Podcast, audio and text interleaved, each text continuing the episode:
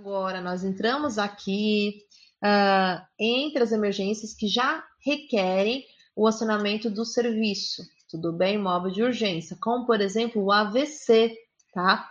Então é muito importante que a gente reconheça o acidente vascular cerebral de forma rápida para podermos proceder com a ajuda daquele paciente, tá? Então, você pode ter um AVC isquêmico, um acidente AVC hemorrágico, mas os dois vão ter sinais importantes para serem detectados, tá? Então, quais são os sinais de alerta de um AVC?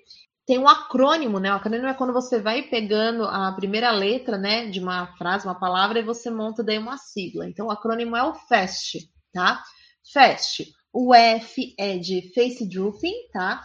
Que é a face paralisada, ou seja, um dos lados da face da pessoa paralisa ou está dormente, peça a pessoa para sorrir. Ela vai dar aquele sorrisinho, vai ser o sorrisinho torto, já é o primeiro sinal, tá?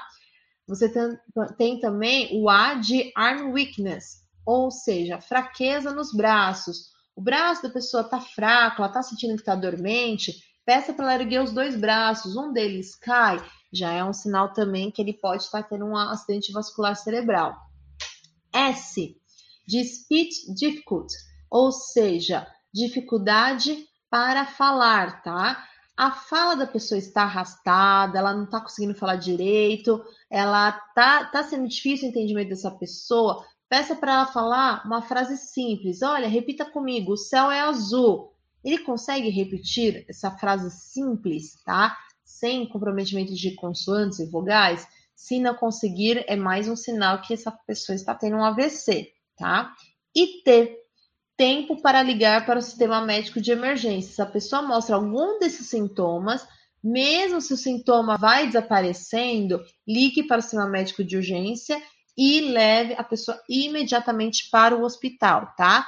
Todo segundo é válido para você salvar a vida dessa pessoa e diminuir a chance dela também de ter complicações após o AVC.